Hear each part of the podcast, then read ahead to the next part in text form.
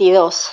Empezando el año con este primer episodio donde nos reunimos para recordar anécdotas, para chismear, para platicar básicamente eh, de estas cosas que de niños nos hicieron sonreír.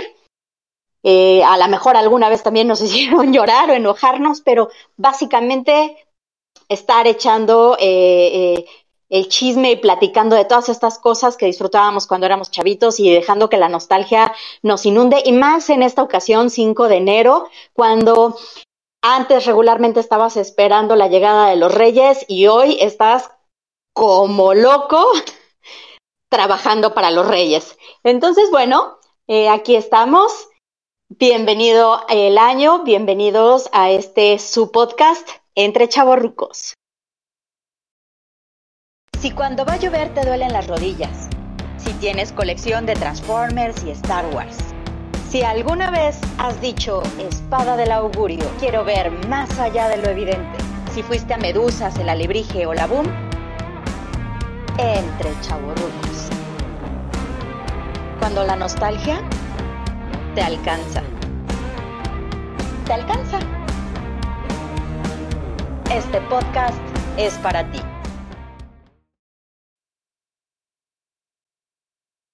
Y bienvenidos entonces una vez más a este podcast, como decía hace un momento, en el que nos vamos a echar un clavado al pasado como siempre, platicando, recordando. ¿Recuerdas justamente cómo eran los 5 de enero? Yo te puedo platicar un poquito desde mi perspectiva era desde en la mañana estabas todo emocionado pensando en que en la noche que te tenías que dormir, pero que no podías dormirte, no querías porque en algún momento querías ver al elefante, querías ver al caballo, querías ver al camello. Todas estas cosas que se rifaban los Reyes Magos para hacernos sonreír, para que disfrutáramos y para tener esta magia de ser niños. Entonces, es un día muy especial porque ahora nosotros como papás, bueno, a mí ya no, la verdad es que me da mucho gusto, se friegan ustedes los que siguen trabajando para los Reyes Magos, yo ya en algún momento este, estaré trabajando después, pero por el momento ya la libré, la verdad es que espero que también disfruten esta etapa de pues estar correteando, ayudando a los Reyes Magos. Y bueno, es una a pesar de que es muy diferente la sensación, siempre este día tiene su magia, el saber que dentro de todo este alocado mundo, todo, todas estas cosas terribles que están pasando por todos lados, hay cierta magia todavía, hay cierto eh, eh, siempre sigue existiendo el amor y bueno, ya sé, estoy toda cursi, denme chance, por favor, estoy empezando el año, estoy contenta, todo, todo, el, todo, todo, todo el amor que me sobra para ustedes. Pero bueno, eh, este, sí, de verdad, este siempre ha sido un día lleno de magia para empezar, porque bueno, acabamos de pasar justamente Navidad, desde el, festejo de Año Nuevo y justamente 5 de enero, este, este rollo de los Reyes Magos, y bueno, eh, también viene la rosca de reyes, que es deliciosa, como siempre, un chocolatito caliente. Este, a lo mejor ya eres más fresa y tomarás de algún otro, un Starbucks, una cosa así. Yo sigo disfrutando preparar chocolate abuelita y seguramente tú también estarás disfrutando de un pedacito de rosca si te sale el chamaco. Eh, invita por favor los tamales. Y bueno, eh, los disclaimers de siempre, recuerden por favor, recuerden que no soy políticamente correcta eh, y hoy, hoy a lo mejor un poquito más, porque ando de, de, de, todo amor, ¿no? Entonces, pero no soy regularmente políticamente correcta y bueno, es solo mi opinión. Todos tenemos una, eh, aunque sí me gustaría escuchar qué opinas tú, tus sugerencias, comentarios para, para futuros programas. Platícame tú cómo vivías el 5 de enero, cómo disfrutabas el 6 de enero y este todas estas experiencias que me quieras compartir, platicar. Después este tengo que comentar ahí como experiencias de la, de la gente que me ha llegado a escribir. Yo creo que el próximo programa voy a dedicar unos minutitos a, compartirles estos chismes también. Pero mientras, bueno, les quiero eh, compartir esto que es justamente con esta magia del 6 de enero, cuando amanecías y que ya estabas así vuelto loco y te despertabas y volvías locos a tus papás porque a las 6 de la mañana o antes ya estabas despierto y brincando y jugando y abriendo regalos y ayúdame a armar, si eran cosas de, armar, ayúdame a armar, ayúdame a armar. A lo mejor yo era muy pendeja o lo sigo siendo para armar cosas, pero este, la verdad es que me costaba trabajo y bueno, Dentro de estas cosas de magia surge un programa en 1979, justo el 6 de enero, un programa de radio por XCW. seguramente recuerdas que la XCW era verdaderamente importante a finales de los 70s, principios de los 80s, y justo el 6 de enero sale por primera ocasión un programa específicamente para niños y bueno, acompáñame por favor a echarnos un clavado al pasado con Odisea Burbujas. ¿Estamos todos listos? ¡Mimoso ratón! ¡Presente! ¡Mamá mosquito! ¡Hola, guapo! ¿Pistachón zigzag? Entendido y anotado. ¿Patas verdes? ¡Caláparo! ¿Y yo también? ¿Cinco? ¡Cuatro! ¡Tres! ¿Dos? ¡Uno! Odisea, burbujas, vamos a despegar hacia nuevos mundos que esperando están. Abre bien tus ojos, toma tu lugar y tus cinturones debes ajustar.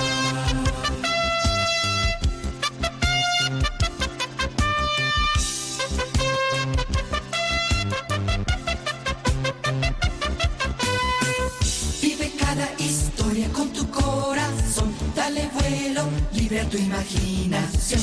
Odisea, burbujas, vamos a despegar. Odisea, burbujas, despegando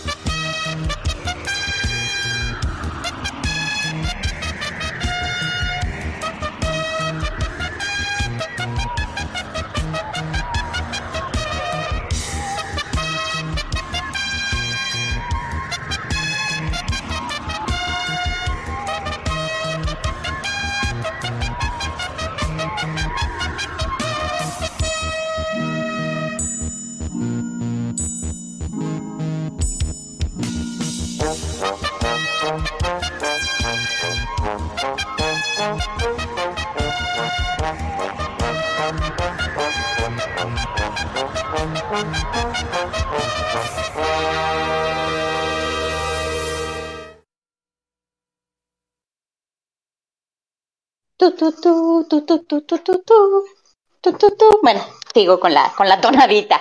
Bueno, pues déjenme les platico cómo empieza este viaje maravilloso. Y sí, voy a sonar viejita porque estoy viejita y no me importa, pero justamente a finales de los 70 principios de los 80 lo importante era qué tanta imaginación tenías y cómo podías, o sea, además de todos los juguetes que te traían los reyes, sí era obviamente todo lo significativo, eh, el tener cosas nuevas, pero más allá, cómo los podías utilizar de formas, o sea, contarte a ti mismo historias o contar con tus amigos, con tus primos, con tus hermanos, estas historias que te creabas, que, que te contabas a ti mismo, ¿no?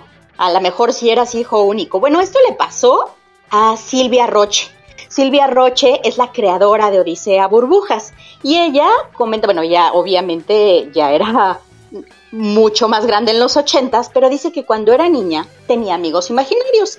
¿Y cuáles eran sus amigos imaginarios? Un sapo que decía que pobrecito, nadie lo quería por ser feo. Un sapo, una lagartija, una abejita, vas a decir que me equivoco porque era abejorro, pero no, era su amiga abejita y un ratoncito. Resulta que Silvia Roche después de tener a sus amigos imaginarios y contarse un montón de historias maravillosas e increíbles, crece como muchos humanos o la mayoría crece, se reproduce y tiene hijos. Y cuando tiene hijos, ella dice, es que la verdad de este rollo de cómo nos contaban cuentos a los niños que nos espantaban y a mí me hacían llorar. Pensar que a Caperucita Roja iba la abuelita y se comía, este, iba el lobo y se comía la abuelita, no, al revés, no, ¿verdad? Iba el lobo y se comía la abuelita me hacía sufrir mucho y a la sirenita que no se queda con el amor de su vida, porque aunque le sorprenda, los que saben perfectamente que no es la de Disney, no es la original, ¿no? Entonces, bueno, ella sufría mucho con estas historias y quería contarles a sus hijos historias bonitas, historias que tuvieran, eh, obviamente, una enseñanza, muy casualmente así como, ah, quiero que laves los trastes. Entonces, eh, se inventaba una historia para que tuvieras que lavar los trastes, ¿no? Entonces, si muchas veces pensaste, parece que Odisea Burbujas, las cosas que mi mamá me quiere decir, están diciéndome los animalitos, ah, pues una mamá, ¿eh? Estaba, era la mente maestra y maquiavélica detrás de todos estos personajes para que nosotros hiciéramos lo que ellos querían. Sí, era un plan maestro y diabólico, déjame te digo. Perdón por romper tu corazón de niño. Bueno, el caso es que Silvia Roche tenía, eh, bueno, estas ganas de contarles a sus hijos historias y comienza a escribir libros infantiles. Su primer libro es Cómo alcanzar las estrellas y el segundo es Pepina Oruga. Si alguna vez pensaste que Katy la Oruga era el nombre original, no, el nombre original era Pepina Oruga. Algún día contaremos varias cosas de Pepina Oruga y que después se transforma en Katy. Bueno, pues resulta que tiene también otro libro que se llama Esferita y ella este, sus amigos, eh, todas las, ya sabes, las, las amigas señoras, ah, préstame tus cuentos esos que les escribiste a tus hijos para leérselos a los míos. Y así comienza a prestarle los libros a sus amigos y sus amigos le sugieren que lleve los libros a Editorial Televisa. Le hacen, este, editan los libros, publican sus libros que quedan bastante bonitos y con personajes súper lindos y le sugieren que vaya a, eh, al radio. Y entonces en el radio, en el XCW, dice, oiga señora, ¿y qué le parece si hacemos un programa de radio con algo? Y ella dice que no tenía en ese momento, dice, yo no estoy acostumbrada a escribir guiones, yo nada más escribí estos libros, pero le, que le dijeron, pues sí, pero necesitamos 12 y usted apenas tiene 4. ¿Qué le parece si mientras escribe guiones para el radio? Y esta señora dice, bueno, me la chuto bien, bien entrón acá doña, doña, doña Roche, ¿eh? Entonces se avienta y justamente a recuerda a sus amigos imaginarios.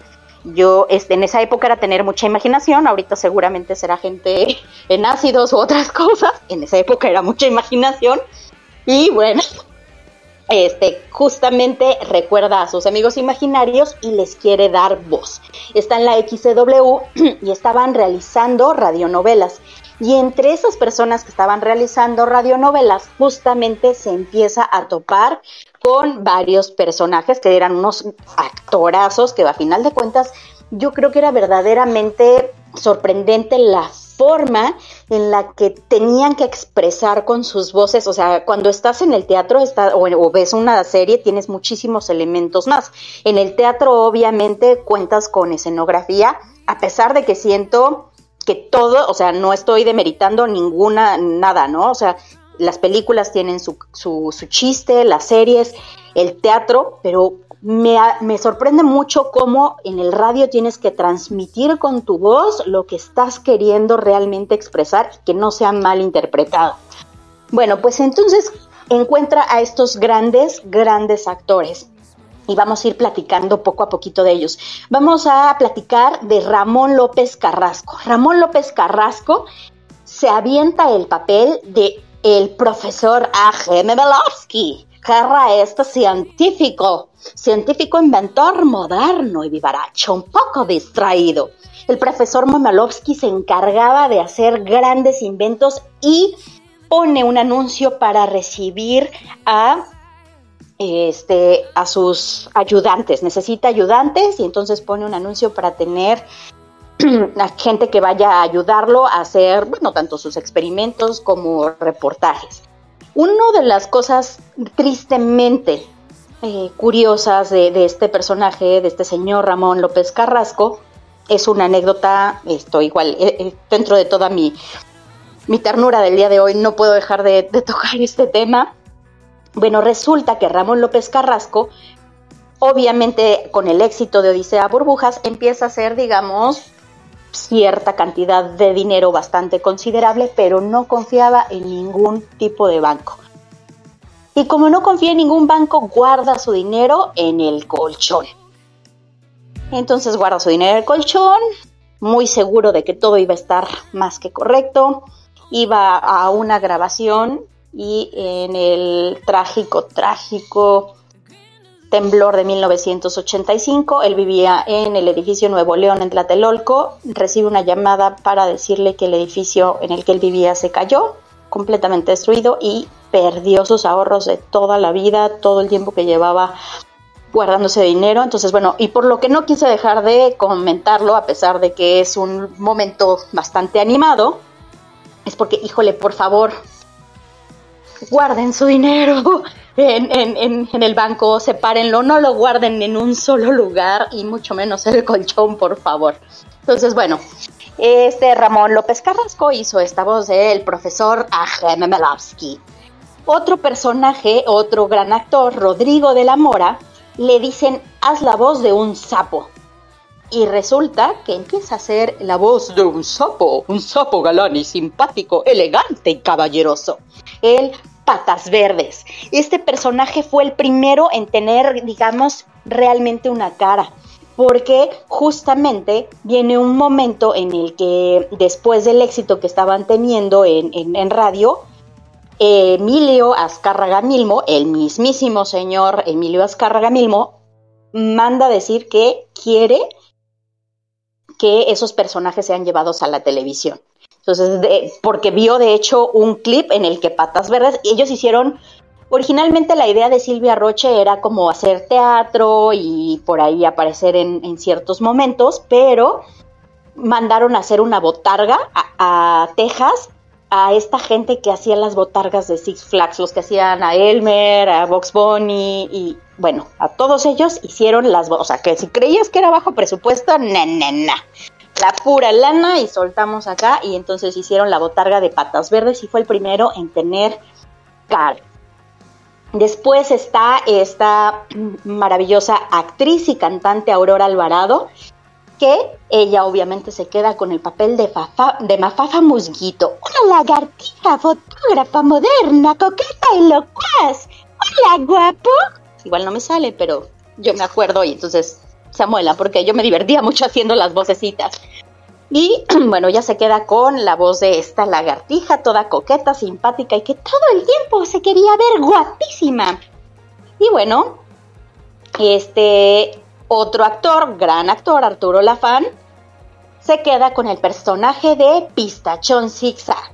Y a ver, jorro, reportero, dinámico, alegre, entusiasta y audaz. Tampoco me sale la voz, no me juzguen por favor, no soy actriz de doblaje. bueno, este abejorro ya se, o sea, deja de ser la abejita del personaje original para convertirse en este abejorro.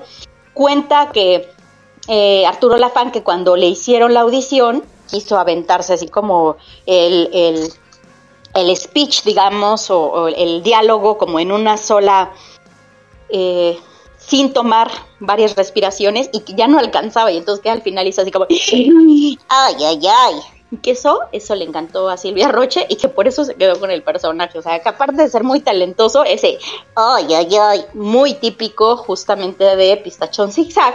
Bueno, este, este reportero del chisme cachetón, justamente se quedó con el personaje y bueno, tenemos a Mimoso Ratón, este ratoncito que era travieso y juguetón. Este, tendrán por ahí un chocolatito, este tuvo muchas voces y bueno, comenzó siendo Cristina Camargo, pero cuando ya tuvieron que ponerle, digamos, la botarga, eh, quedó Claudia Ivette Castañeda, una niña de 8 años que le dijeron, oye, bueno, vas a ser a, a Mimoso Ratón. Y ella, ¿cómo? mimoso ratón no existe. Entonces, lo siento por ti, amiga Claudia Ibet, que te rompieron el corazón de ocho años, que tú pensabas que mimoso ratón existía. Gracias, gracias por darnos esa ilusión a nosotros de que sí, sí existía mimoso ratón. Y bueno, por último, Humberto Espinosa. Este Humberto Espinosa que hizo este gran, gran personaje que personalmente era mi favorito, que era nada más y nada menos que el Ecoloco. Este que se la pasaba hablando de los ayudantillos de caricatura, diciéndole así a los ayudantes del profesor A.G. Memelovsky, porque incluso él llegó, era amigo del profesor Memelovsky de niño hasta que cada quien tomó su camino. El, el ecoloco se convirtió en este ser que le encanta la basura, el smog y la mugre por todos lados y que su postre favorito son las cucarachas garapiñadas. Bueno, justamente este ecoloco era Humberto Espinosa y solo por puro gusto vamos a escucharnos basura, mugre y smog.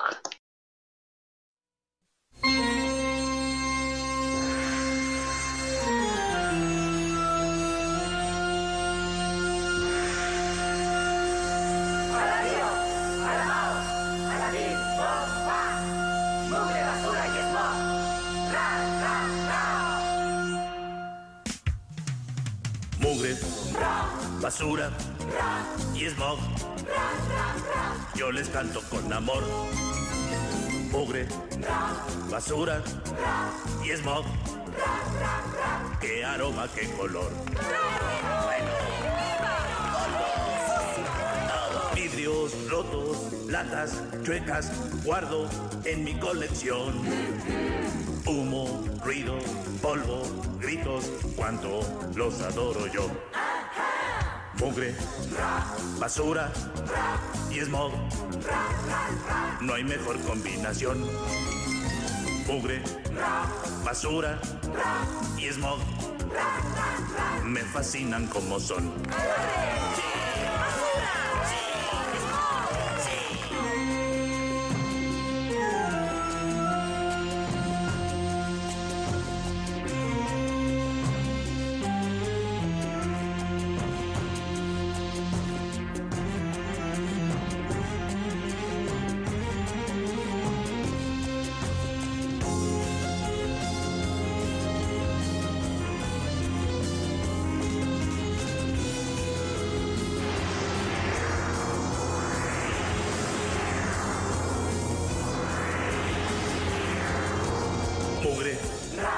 Basura y smog. Yo les canto con amor. Mugre, basura y smog. Qué aromas, sí, señor. Trapos viejos, telarañas, tengo por decoración. Moscas, pulgas, cucarachas, todas mis amigas son. Mugre, basura y smog. No hay mejor combinación. Mugre, basura y smog. Me fascinan como son. ¿Qué? Mugre, ¡Basura! ¡Y smog! ¡Fúchila! Entonces, que viva la basura, la mugre y el smog. bueno, entonces, como te decía justamente,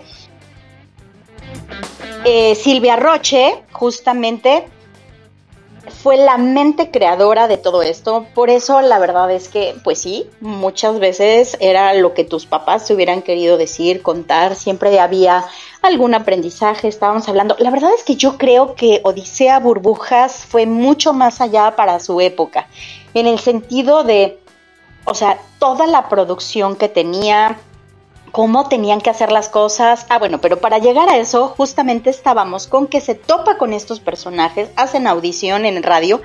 En el radio salió en enero, perdón, no, en el, sí, en el radio salió en enero, pero eh, Emilio Azcárraga Milmo dice, vamos a hacerlo en televisión ¿Para cuándo? Pues para vacaciones, cuando estábamos todos los chamacos este, que teníamos la televisión a todo lo que daba, para julio. Entonces tuvo meses, solamente meses para preparar esto. Y entonces se van en friega a hacer todas las botargas. Dice que era la verdad una bronca porque eran muy pesadas, de verdad, eh, imagínate. O sea, por eso es a lo que yo voy con todo este adelanto que traían ellos.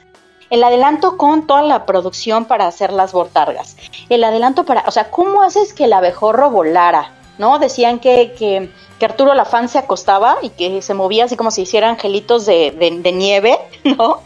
y pues, o sea, nada más le ponían una pantalla atrás las nubes y luego los dibujos, o sea, obviamente, sí, muchas veces, o sea, yo decía que qué bonitos dibujos, pero yo no dibujaba también. me, me, supongo que muchos de ustedes, que si eran todos unos artistas, decían, no manches, yo me dibujo mejor eso, pero esa era la idea que formara parte de algo que tú creías que podías hacer, de algo que tú creías que podía existir todos estos escenarios que dibujaban y, que inventaban y veían cómo se les salía, o sea, tenían todas estas cosas maravillosas, los inventos increíbles del profesor, profesor Memelovsky, y sí, era profesor Memelovsky, y eso era cuando eras niño y no tenías ningún problema, pero entrabas a la secundaria y ya empezaban los albures, profesor Memelovsky, o sea, sí, todos los albures y habidos y por haber, pero ten en cuenta que lo escribió una señora que no era tan mal pensado como tú, por favor.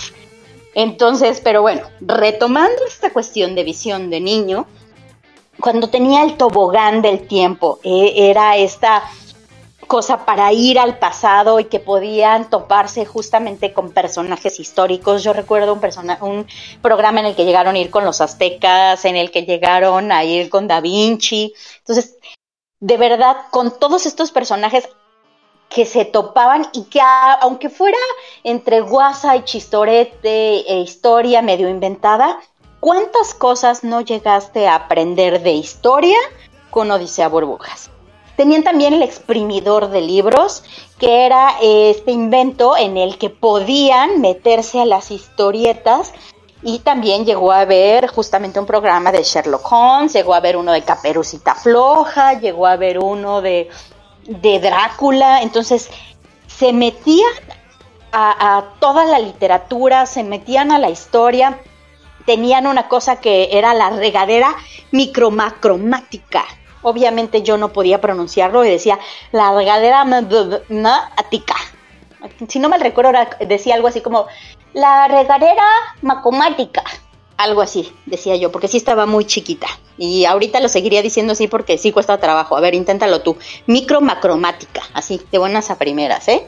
Bueno, este invento hacía grandes o pequeñas las cosas. O sea, si tú pensabas que Ant-Man o estabas pensando en querida encogía a los niños, bueno, estos iban un poquito antes, ¿no? Entonces, justamente por eso el profesor Memelovsky puede hacer grandes a sus ayudantes y tenemos a un patas verdes de un, creo que eran dos metros, medía una cosa así, era enorme y a Mafafa toda coquetona, o sea, porque justamente además, a pesar de que eran animalitos, bueno, este, los hizo grandes el profesor Memelovsky. Teníamos también al maravilloso Popotitos 22 que servía para viajar a otros planetas. Seguramente te vas a acordar ahorita de él. Era un disco de acetato y encima tenía una taza y tenía así dos popotes y luego dos tenis.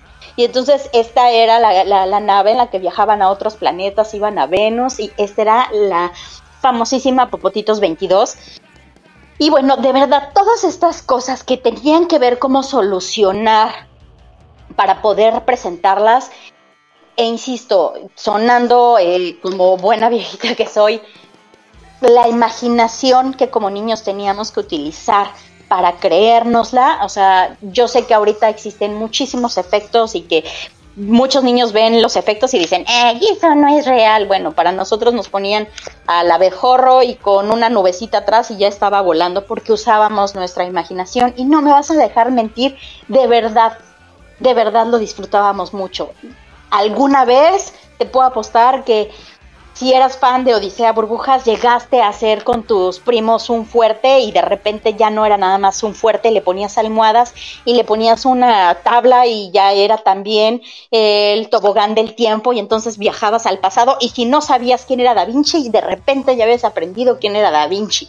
Entonces, todas estas cosas que nos hicieron de verdad una infancia maravillosa, bueno, están representadas en Odisea Burbujas. Y yendo a este personaje maravilloso e increíble, la mugre guarida que era de, del Ecoloco, la Mugrevisión, que era una pantalla donde podía ver también otras cosas, el mugrófono, que era con que se comunicaba con, con, con otros villanos, y que incluso el mugrófono lo utilizábamos ya como de, de broma cuando querías hablar de algo, ay, ya pásame tu mugrófono, o sea, sí, sí, llegamos a utilizar como en el lenguaje popular esto, o el mugre móvil, que no te tocó en la prepa o el que tenías un cuate que tenía un bochito todo que casi casi como los picapiedra y tenías que bajar el pie.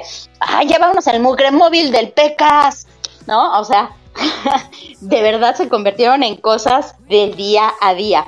Bueno, también el ecoloco cuando eh, para los cuentos sí no se podía, no tenía ningún experimento, entonces se colaba en el exprimidor de libros, o sea, cuando iban todos, se, se iba el profesor Memelovsky, él se iba atrás y así, ¿no? Bueno, resulta que eh, cuando se dan cuenta de que necesitan música, esta Silvia Roche se comunica con casualmente el hermano de nada más y nada menos que Juan García Esquivel, que era ya de por sí un músico de mucho renombre que trabajaba en Las Vegas, que componía jazz. Y, ella no sabía quién era este Juan García Esquivel hasta que le dice este, su hermano le dice, ah, pues mi hermano igual le, le, mando para que te haga unos sonidos. Y resulta que le mandó varias, varias este, composiciones musicales y le dicen, oiga señora, pero esto va a salir en un ojo de la cara. Entonces Silvia Roche platica con Juan García Esquivel y le dice, pues es que salió carísimo, no quiero que salga carísimo, ¿qué hacemos? ¿Aceptas escribir música para niños? Y él dijo, yo no tuve infancia, entonces voy a permitirme, o sea, porque la verdad es que era un niño tímido, enfermizo, no salía a jugar, voy a permitirme vivir mi niñez a partir de estas piezas musicales que voy a hacer para este programa, con la condición de que sean ocupados únicamente instrumentos, que no sea nada con sintetizador y nada electrónico. Entonces, gracias a eso tuvimos justamente muchas piezas, muchas canciones que pudimos este, cantar y disfrutar. Y bueno, vamos a escuchar un poco de las composiciones de Juan García Esquivel.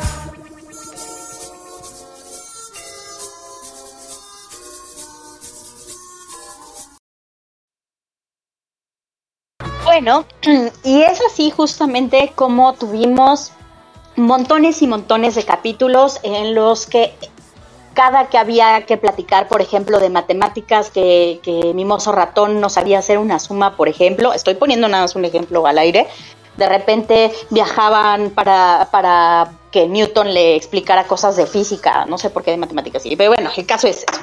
¿No? Entonces de repente querían saber algo de... Entonces viajaban al pasado, eh, tenían montones de, de, amigos en diferentes épocas, en diferentes cuentos, y todo el tiempo estaban tratando de evitar que justamente el Ecoloco y Don Mugrovich, que era el jefe directo del Ecoloco, había otros personajes, pero bueno, para no extendernos más, eh, todo el tiempo estaban tratando de evitar que estos malos hicieran eh, justamente todas sus diabluras y que llenaran de smog y de basura y que fueran personas malévolas, hicieran toda esta clase de travesuras en, en- en diferentes tiempos, ¿no? Fue así como justamente disfrutamos por el Canal 2. Yo la verdad es que siempre he sido bastante floja para levantarme. Me cuesta un trabajo increíble. Y bueno, me levantaba los domingos temprano para ver Odisea Burbujas. Después me volví a jetear, pero primero me levantaba para verlo. Después ya seguía generalmente en familia con Chabelo. eh, algún día si quieren platicamos de él. Si quieren, mándenme mensaje. Yo no era, la verdad es que tan fan. Yo no vi tanto en familia con Chabelo. Pero sí me despertaba para ver Odisea Burbujas. Hasta que, bueno, tuvo justamente eh, 170 episodios. eh, desde 1979 hasta 1984. Que dio espacio al tesoro del saber.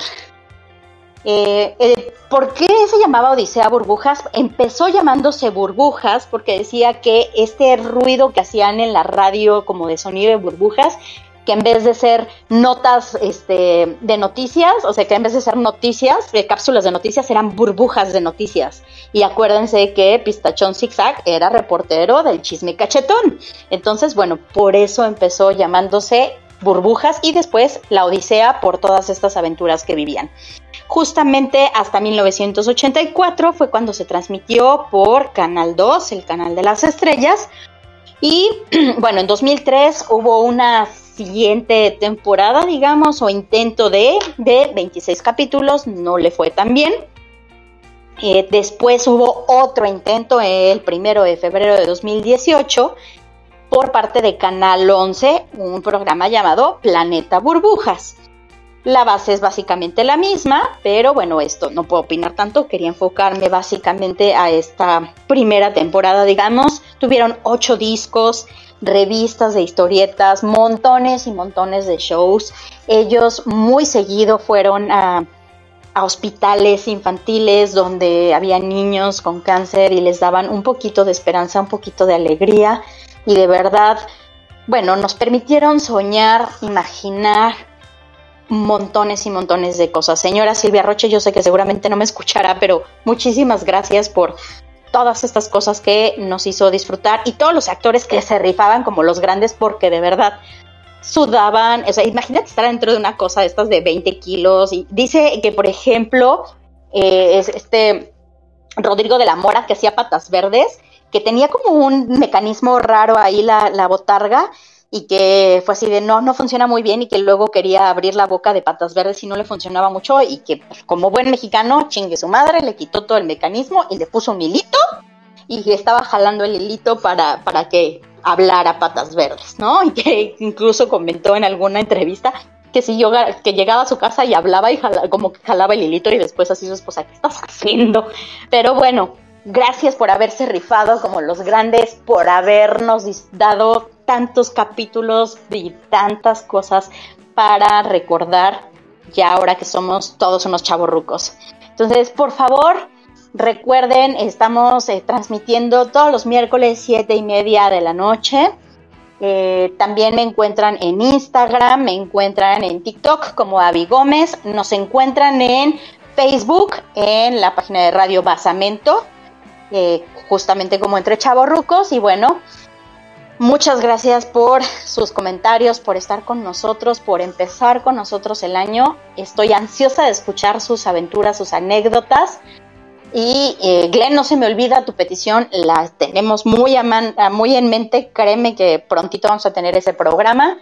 Y bueno, de parte de la producción de Entre Chavorrucos, que tengan un año increíble y que sigan siendo niños, por lo menos, por lo menos esta noche, siéntanse niños. Un abrazo gigante y bueno, nos estamos viendo. Bueno, hijitos, si nadie tiene otra cosa que sugerir, propongo que empecemos nuestra odisea de hoy. ¿De acuerdo? Este... no creo que sea posible, profesor. Por San Burrundango de Chiconcuac. No me vayan a decir que se descompusieron las máquinas. No, no, jefe. Pero el tiempo se nos terminó. Ya es hora de irnos. ¿Tan pronto? ¡Oh, no! Ni modo. Despídanse, chicos. Odisea, burbujas, vamos a aterrizar. Porque nuestro viaje llegó a su final. Pero nuevo vuelo pronto partirá. Vuelve con nosotros, te divertirás.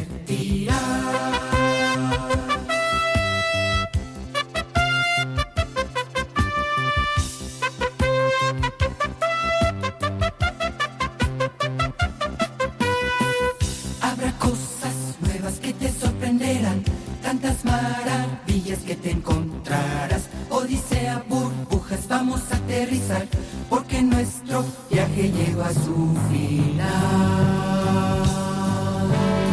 ¿Listos para aterrizar? ¡Ya llegamos! ¡Otra vez en casa! ¡Qué emoción!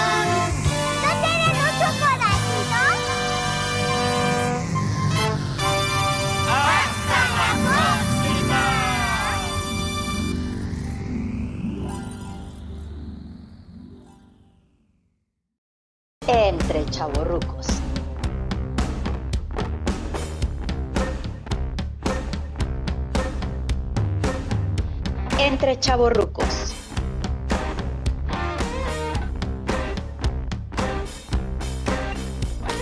Cuando la nostalgia te alcanza. Te alcanza.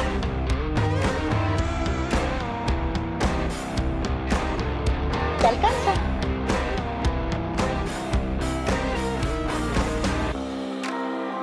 Este podcast es para ti.